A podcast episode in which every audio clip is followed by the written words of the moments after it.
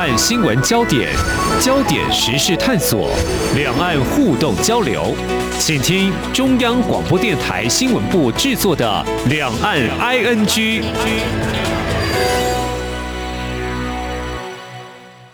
听众朋友您好，我是黄丽杰，欢迎收听三十分钟的两岸 ING。我们知道第二十四届的冬季奥林匹克运动会二月四号到二十号在北京进行竞技了。那我们今天要来关注的是，我们知道包括来自台湾的中华台北在内，啊，一共有九十多个国家地区，大约两千九百多名的选手参赛哦。那么在疫情笼罩之下，有些基于防疫的考量，有的则是严明，因为抗议中国人权，没有派政府官员参加开幕典礼。那么中华台北并没有缺席哦。那么这是中国继二零零八年北京奥运之后呢，再次举办大型国际运动体育赛事。不过好像俨然是蒙上了国际政治角力的阴影。如何观察相互拉锯，还有后续的效应呢？我们在今天特别邀请成功大学政治学系教授王洪仁来解析探讨。非常欢迎王教授，您好。主持人好，各位听众大家好。好，其实，在去年日本冬奥举办期间，也是疫情并没有完全的平息，大家都捏一把冷汗。那现在中国呢，也在这个疫情还没有完全退散之际，还是特别坚持这七年之下举办了北京冬奥哦。当然，我们可以想见承受防疫的庞大压力之外。嗯，你怎么样来观察？还是要来举办？嗯，我想是不是有展现一种大国的自信？我觉得可以哦。呃，当然我们也知道，刚刚提到二零零八年北京有夏季奥运，还有这一次的冬奥。嗯，你怎么样来做一个对照或啊来观察这一次中国它所展现的姿态到底有哪些差异呢？我觉得二零零八年那个呃北京的奥运呢，夏季奥运呢，我们通常学术界对它的评价就是说，从二零零八年之后呢。他开始建立自己的大国自信，啊，就本来其实并没有这个大国自信。本来这个中国大陆呢，它其实长期以来的二零零八年之前，长期以来的政策就是呃，避免让世界对他有太多的反感，好，所以他一直提倡说，呃，基本上呃，他是对其他国家并没有太大的威胁，而且当初他自己的自我认知上面，哦，并没有认为说自己是一个大国，嗯，也就是说他。并没有认知说自己是跟美国啊等等其他这些欧洲国家是一个平起平坐的啊，特别是针对美国了哈，并没有认为说他自己是跟美国是平起平坐的。可是二零零八年这个北京奥运的成功之后呢，我们观察到他国内里面的民族主义的论述、国族主义的论述就提升了啊，认为说他们居然也可以跟其他很多国家一样，顺利的把这个世界型的这种运动赛事，把它完美的哈，或者。很顺利的把它举行，然后让世界看到中国大陆从改革开放以来的各项经济成就哦，因为其实就是奥运这个东西，它不是只有运动赛事的问题，它可以吸引很多观光客，可以让各国的政要过去看看这个中国大陆啊，它的这个各地发展建设的状况。所以他们那一段时间其实是他们自己评估哈，当然我觉得那一段时间国际上对北京还没有这么强烈的。呃，这种负面的感觉啊，所以大家也是觉得说，呃，北京可以展现这种呃和平的这个氛围啊，对世界释放出这种和平的这个讯息，其实大家也是蛮接受，因为那段时间的确，国际上会认为说，我们接受一个呃比较友善、比较和平的这个中国大陆，呃，会比我们去排斥它、会排挤它会来得好，这样好，所以去那时候其实。呃，世界各媒体对于这个北京奥运还是比较正面的评价，这样。可是像这一次的话，基本上我没有认为说，呃，这一次这个北京政府或中国政府，它是展现它的什么大国的自信心，他可能想要这样做啊。嗯。呃，可是我们知道说，现在的氛围是呢，呃，很多西方国家这些，特别是以美国为首西方国家都在抵制，呃，这一次的呃北京的冬奥。那就是因为主要是在于这个人权问题上面，大家还是希望说北京方面可以释放出更多的善意，甚至有一些呃改革的讯息。嗯，那可是我们看到一连串的这些发言啊，看起来北京并没有这样做，所以说他有一点是希望呃借由这次的这个呃举办，我觉得他故意要展现他不退让就是说并没有在这个西方价值前面退让的这样子的一个态势。嗯哼，问题是我们大家讨论是他的人权问题，不是说要他做一些让步或什么，而是希望他能够做出一些改进嘛，或等等之类的。但是这方面事实上并没有，反而是造成很多针锋相对的结果。嗯哼，那么其实刚刚提到啊，中国大陆在二零零八年举办这个夏季奥运的时候，其实他觉得可以融入世界吧，所以并没有意识到所谓跟美国的平起平坐。但是呢，在这次因为欧美国家像是美国为首的，他们是以人权问题来进行所谓的这个外交抵制，所以。展现这个不退让，似乎是中国大陆、还有美国、还有欧洲一些国家，是不是有画出一些所谓的界限呢？我们都知道，十九世纪呢就倡议的这个奥运精神，展现的是一个和平友谊哦。那去年就有国际人权组织抛出，因为中国治理新疆还有香港罔顾人权，就呼吁要杯葛举办。所以呃，我们看到就在去年十一月刚成立台湾驻立陶宛代表处的波罗的海国家立陶宛，其实他找美国。几天哦，在去年十二月就率各国之先开第一枪。美国是在三天之后宣布采取政府官员缺席的外交抵制。后来我们也看到，像澳洲啦、英国跟加拿大、印度这些国家都陆续采取同样的做法。像德国、日本这些国家，呃，表面上是没有说这个外交抵制的字眼，不过也没有派政府官员来参加开幕典礼。那么这些国家的表态做法呢？主要是以中国没有重视人权，呃，是不是隐含刚刚所提到划清界限呢？还是说选择以美国为首的阵营态度也相对是比较明确？老师，你怎么样来看呢？我觉得本来就是说，在西方国家里面呢，我们呃不应该把美国跟欧洲国家哦看作是呃好像是铁，我们叫铁。一块，或者看他们的观念永远都是一样的哦。嗯嗯不过呢，基本上他们在人权的认知上面，从大方向来讲，他们在人权上面还是跟这个中国大陆有很明显的差距。嗯他们并没有非常认同，就说，就即便他们西方国家里面做法上面有一些不太一样，比如说以美国为，你刚刚提到说，像美国，呃，跟这些英国啊、加拿大这些澳洲这些国家，本来就是非常非常的在。各项国际各种的这种态度上面都是支持美国的哈，不管是美国做什么事情，他们总是无条件支持。当然，有一些欧洲国家，特别是英法为主的话，他们不见得每次都支持美国。可是，即便是这样呢，我觉得他们在人权上面看法上面还是比较一致，因为是跟中国大陆他们所目前对外解释的，呃，说他们有自己他们一套的人权的这种不同的历史脉络等等之类，这个还是有很大的区别啊，因为。这些西方国家还是会认为说人权这个东西比较是普世的，这个比较不容，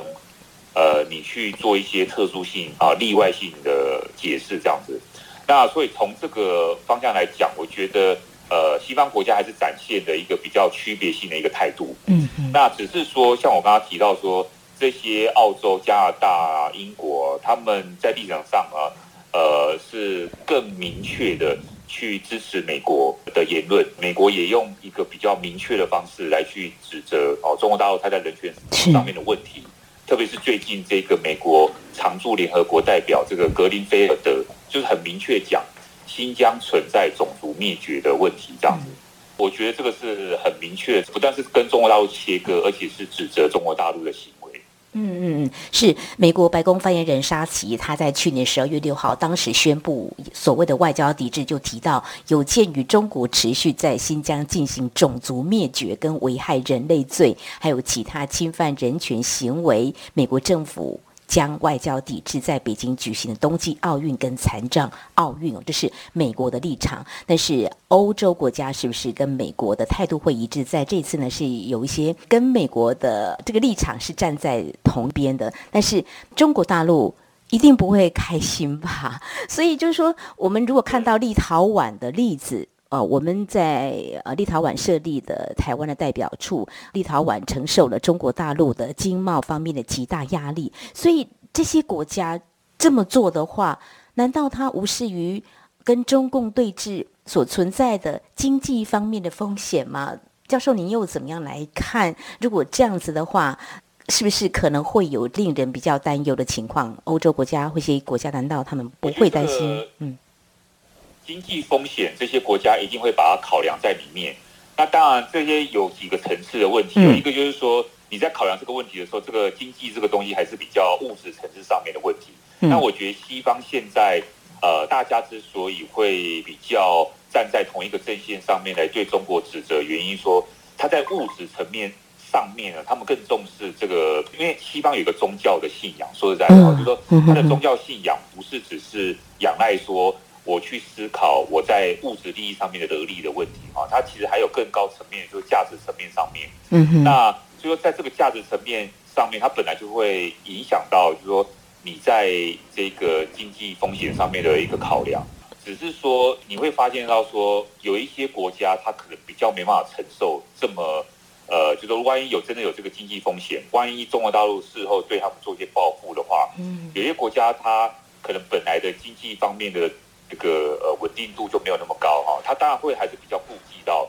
所以他在可能他在这一次的这些关于呃这个冬奥啊，或是关于人权问题上面，他没有那么直接。你看美国是最直接的，因为美国基本上他承受得住这样子的一个经济风险跟经济挑战。嗯，可是像有一些这个东欧国家，他可考量到说他必须要在人权价值问题上面，跟他非常实际上面的。呃，因为要考量国内的就业率啊，等等之类这些呃经济层面上面的东西，他他可能要做一个 balance 的话，做一个平衡的话，他可能在延迟上面就不会这么直接。比如说，他就没有派官方代表参加，但是还是有派运动员参加。啊，他这个等于是有一点呃，你说不能说两边讨好，但是我觉得他们就是做一个平衡这样。嗯，那等于是说不同国家的确会有不同的回应的做法。所以说，我们不能说他们完完全全没有考量经济风险，只是说他们考量的这个依据啊，他们会做一个自己做一个评估跟一个平衡。可是我们大方向来看呢，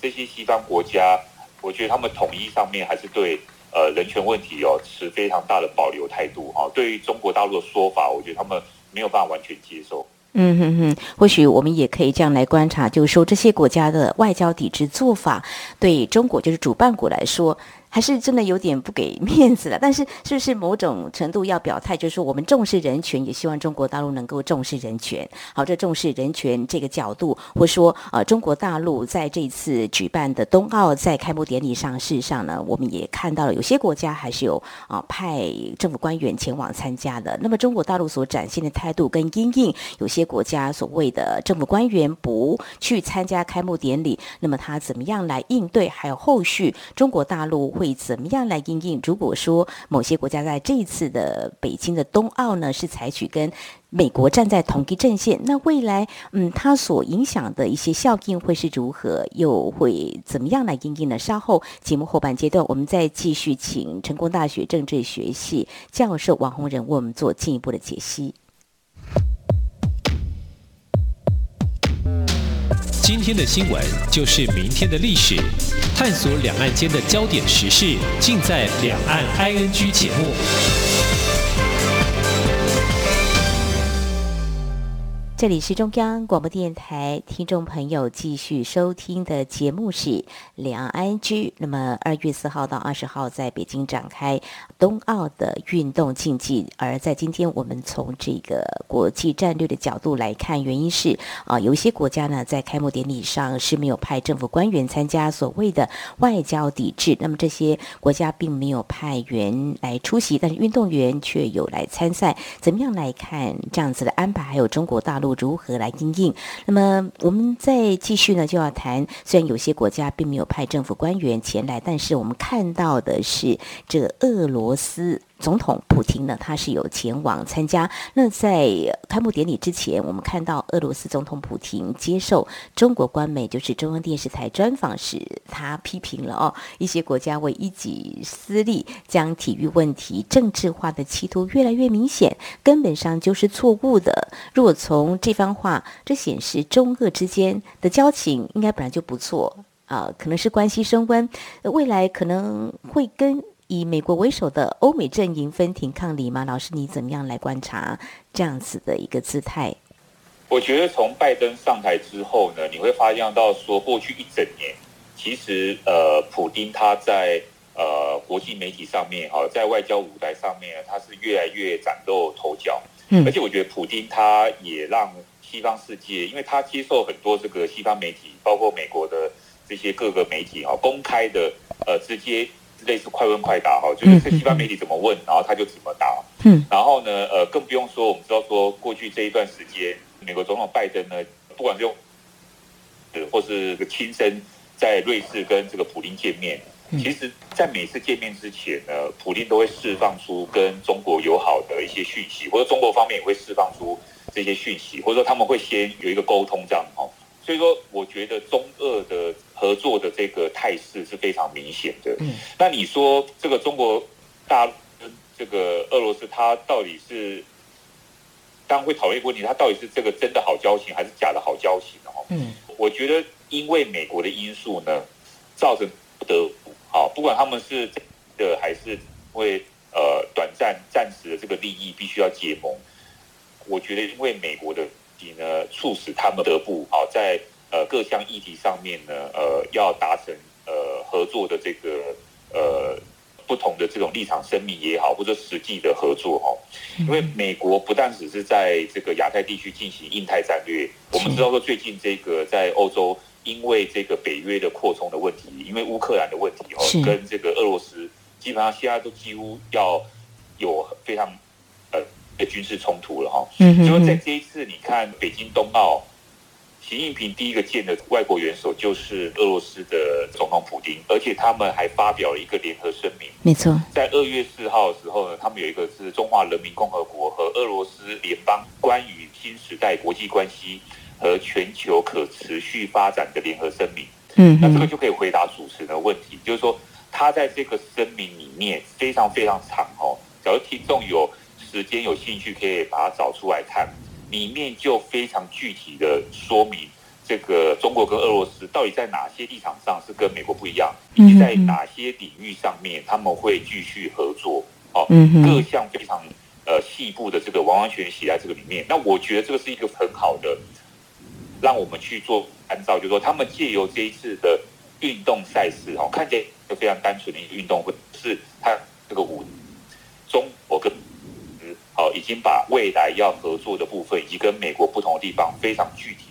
嗯哼，在这个联合声明里面了。相信相关的一些报道，或许听众朋友也关注了哦，也看到就是呃，中俄他们两国。二十年前签订的睦邻友好合作条约，那这次呢，普廷还特别参加了北京冬奥的这个开幕典礼哦。那事实上呢，他们有谈到所谓未来战略伙伴的一个合作，呃，讨论了国际热点议题跟贸易、能源、科技等等未来啊相关的一些合作，他们都触及到了哦。那么当然，我们也想啊进一步了解，就是说，那中俄未来在这些议题上可能会有合作的一些机会。刚刚有提到乌克兰。问题最近在国际的议题上呢很受关注哦。那可能中国大陆会在这个乌克兰议题上会有所表态吗？或者说有什么样的动作吗？或者说他们会到底会在哪些方面嗯进一步来跟美国划清界限呢？教授，你会怎么样来看呢？这个表态上面，中国方已经呃有公开说明，他们是支持这个俄罗斯的行为，这样，嗯，因为。俄罗斯他真正在意的时候，包括这次联合声明里面，他其实也讲到，他支持俄罗斯在这次乌克兰跟这个所国在欧洲的冲突上面立场。因为俄罗斯一直担忧的是说，假如你从俄罗斯的角度上面来讲，当然是他们自己的这个观点哦。嗯，他们之所以这次要重兵集结在乌克兰，仅是因为他们担忧到自己的国家安全受到威胁。那威胁非常来自于。被将这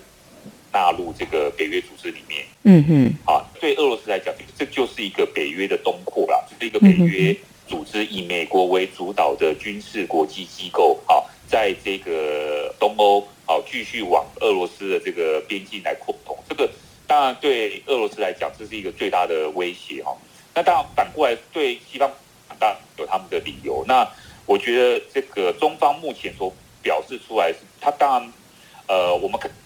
啊有要实际上面在军事上面做什么样的点哦？这个我觉得中方可能尊重俄罗斯呃跟这些欧洲国家自己自行处理啊他们之间的这个纠纷。可是在这个呃，你可以发现到说，不但在声明上面哈，而且他们在联合国上面的安理会，中俄呃也是这个持续的合作哈，所以我觉得这个呃实际行动上面呢，就是我觉得中国方面在联合国的安理会上面，因为他们都有表这个否决权这样哈，所以说跟俄罗斯这个是。呃，非常一致的，好，那在这个呃所谓的声明上面，当然中国也早就已经在官方声明上面支持俄罗斯的这个行为。好，我想呢，大家还可以持续关注，因为也有一些观察，就是说现在北京冬奥，那么在举办期间，俄罗斯应该不会有进军乌克兰的这个行动啊，但是真的是值得关注的一个焦点。刚刚提到中国跟俄罗斯四号发布联合声明，其实在台湾的我们也必须关注俄罗斯的一些表态力。立场哦，俄罗斯重申恪守一个中国原则，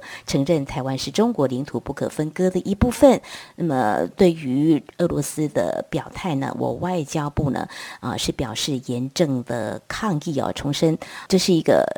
贬损中华民国台湾国家主权的不实表述，外交部是严厉的谴责。好，再回到中国大陆的一些相关的动作哦，刚才我们提到欧美国家呢以人权问题来抵制这次北京冬奥不派。政府官员来参加开幕典礼哦，但是看到这开幕典礼上呢，有被媒体关注到一个焦点，中国大陆呢挑选了一名有维吾尔族血统的运动员，在开幕式上点燃奥运的主火炬，大家都在想，那是不是这个有点回应到欧美国家的所谓的外交抵制？你怎么样来看中国大陆对呃这样一个人选的安排呢？老师，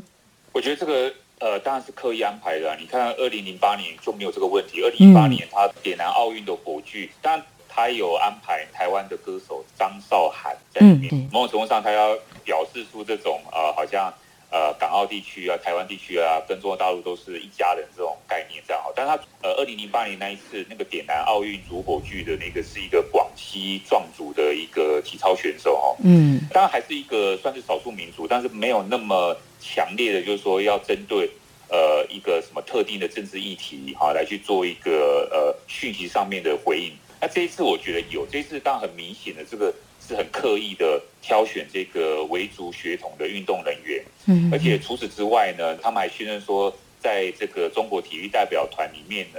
呃，有来自什么维吾尔族啊、藏族啊等等啊九个少数民族的这种二十多个运动员，他就是要凸显说这个。呃，中华人民共和国其实并没有外界所指责的这样的哈，就是呃忽略或者是说对这些少数民族不尊重哈，或者甚至有这些什么种族灭绝问题哈。只是你按照逻辑上面来讲话，这个并没有很合逻辑嘛，因为就是呃，你想要释放出这样一个讯息，可是呃，我觉得他没有很成功，是因为说这是两回事啊，就是说你到底有没有在这个新疆这些地区。呃，做出这些美国或西方国家所指责的这些人权问题啊，什么这些集中营等等之类，不管这个到底是真的还是假的，嗯那你今天只是在你的代表团里面放了这些所谓样板人物哈，所谓这些少数族群这个，那这些人也有可能是被强迫的啊。你要你这样到逻辑上面来讲，就是说这些人他。为了国家，然后做出这个呃体育赛事的这个表演，这个也可能是一个假的一个表演，一个被你强迫的一个结果。好，这个没办法证明说你没有在新疆做什么事情。好，所以我觉得的确很多时候中国大陆他们在做这些大外宣，或是他们在跟西方国家在呃辩论，或是在回应西方国家的指责的时候，比较可惜的是说他可能呃没办法了解西方国家他们的重点，或者。没办法了解说外界对他们的指责到底那个重点在哪里，以以至于有点答非所问，有时候会变成这样。所以说，当人家在讨论这个人权问题的时候呢，你并没有针对这个人权问题去做正面回应，那你反而用了其他的方式，我不敢说是转移焦点啊，但是说就是说，呃，你用的不是那么好的方式来去呃回答呃其他国家或我们外界啊对于这些呃。你过去的一些人权问题行为的一个说明，那结果是怎么样？结果是并没有非常得到好的对话，反而让大家认为说你在逃避问题，啊，你没有真的针对问题来回答。那这样子其实更加深了大家对说是不是真的在新疆上面有这些相关的问题的质疑？这样是中国大陆应该有正确认知，才能够有比较好的沟通对话哦。那最后我们就谈到，就是说，呃，欧美国家它是以这个人权问题来做所谓的外交抵制。那中国大陆在这个开幕典礼上也做了某种程度的表象上对人权问题的回应，但是呢，事实上呢，我们可能还要拉长时间未来来观察，就是说，所谓的这个中国的实力崛起。哦，嗯，如果从这个近年的战狼外交来看，就说它某种程度应该可以说是展现所谓大国的高度自信。但是这次呢，如果说中国大陆把他认为大家都不给他啊面子哦，有点挫纳锐气，他会有所调整吗？还是说会持续以这个所谓的战狼外交这种啊强硬的这个姿态呢，向外扩增势力呢，或者是会修改对外的战略路线？老师，你怎么样来观察呢？因为我觉得，就是说，因为我自己看那个新华社、哈人民日报他们的网站，我的意思说，从他们自己自我评估里面，我没有那么确定说他们到底认为说这一次的冬奥是不是真的是各国的抵制哈，是真的是挫了他们的锐气哦。因为我从他们那些报道里面呢，看起来是他们认为说呢，世界还是很欢迎他们哦。那这个当然是一个宣传的问题哦，因为在他们国内里面可能。比较不会让一般民众，呃，有这样一个讯息或有这样一个感觉，说哦，这次办的这个冬奥是受到抵制的这样哈。这个当然在宣传上面不要不会这样说，可他们到底自己怎么样想呢？我自己倒是呃很很怀疑。如果说他们真的认为说，像他们宣传所说的，哇，这次来的其实还是非常踊跃，还是有非常多的这些国家的领导人或是相关的这些官员有来，哦，他们还是很非常。受到世界的接纳，真的是。假如他们真的还是这样想的话，那当然他可能就没有主持人讲的这样哈，就说因为被挫锐气哦，所以他必须要做一个什么样的调整。嗯，看起来呃，我觉得是一半一半。我个人认为说，他们应该有体会到西方国家对他们的这个挑战，嗯，好，想要借由这个东西来让他的国内，甚至说这个中国共产党的正当性有受到阻碍。呃，不过我就我对中国共产党他们最近这段时间的表现，我觉得他们在认知上面可能还是会比较认为说，已经比较越来越不太去管西方国家到底怎么样批评他们了。我觉得从这一点上面，跟呃至少习近平第一任之前的啊不同政权来比，呃，现在习近平第二个任期。准备要进入第三个任期的时候，嗯呃，他们在态度上面、在想法上面呢，比较越来越不是那么在意西方国家的批评或者西方国家的说法哈。他们开始建立一套他们自己的原来的这个观念哈。他们开始照自己的步调来走。那所以说，我觉得呃，就所谓的呃向外扩张势力这一部分来讲呢，客观上面来讲，这个向外扩张会有它的一个限度啊，因为。西方国家可能就没有办法被它影响，或者说本来这些亲西方的国家可能受中国大陆的影响就越来越有限哈，因为有西方国家的影响这样哈。嗯。那可是我觉得从这一次的这参加的这些国家哈，还有呃这一次冬奥目前的状况来讲，我觉得中国大陆看起来会持续深化他们在东欧跟呃中欧以及。中亚的这个影响力，我觉得特别是东欧跟中亚这个是比较明显的哈。嗯，那这个里面有包括能源问题，包括跟这个俄罗斯在区域里面的合作，还有就是说针对所谓的呃新疆独立哈这些疆独藏独呃被归类为新疆这些独立分子，就被归类为恐怖主义分子这些问题哈，以至于要加深这个中亚跟东欧的合作，我觉得这个是。我没有把它归类为扩张势力，因为它本来透过“一带一路”在这些国家就有很多的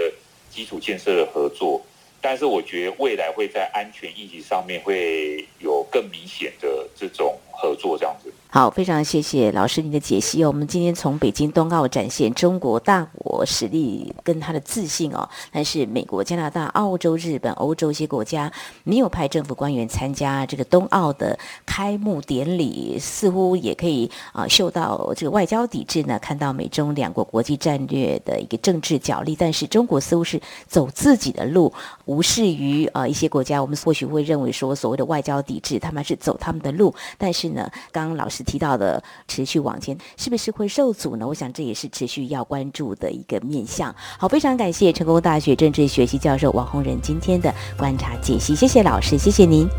谢谢。好，以上呢就是今天节目，非常感谢听众朋友您的收听，黄丽杰祝福您，我们下次同一时间空中再会。